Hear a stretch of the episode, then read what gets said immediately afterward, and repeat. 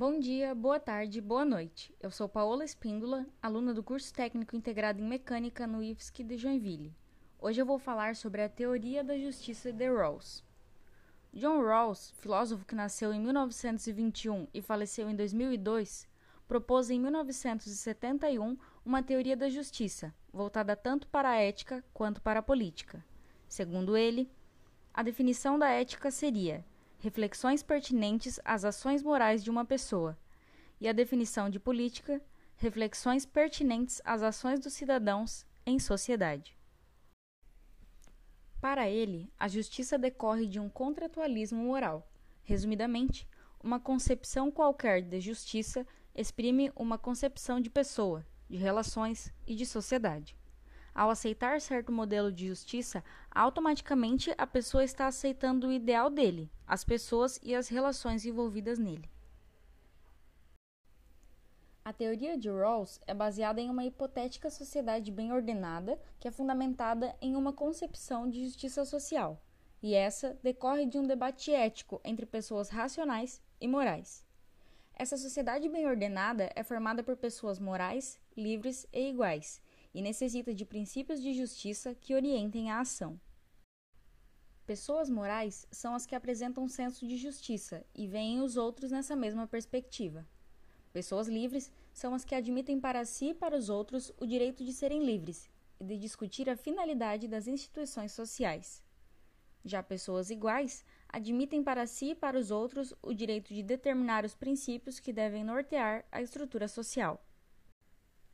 Os princípios de justiça são necessários porque permitem arbitrar diferentes arranjos sociais, atribuir direitos e deveres à estrutura básica da sociedade e especificar as instituições que devem distribuir os frutos da cooperação social.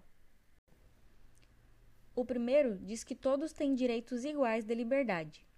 O segundo, que as desigualdades sociais e econômicas estão condicionadas ao maior benefício para os menos favorecidos e aos cargos e empregos para todos, com mesmas condições de oportunidades e acesso. E é importante destacar que o primeiro tem prioridade sobre o segundo. Os princípios de justiça estabelecem a proteção dos interesses fundamentais dos membros de tal sociedade.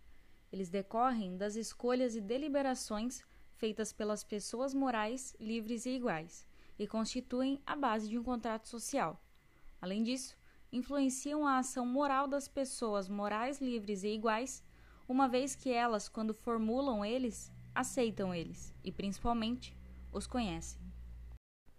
Além disso, influenciam a ação moral das pessoas morais livres e iguais, uma vez que elas, quando formulam eles, aceitam eles e, principalmente, os conhecem.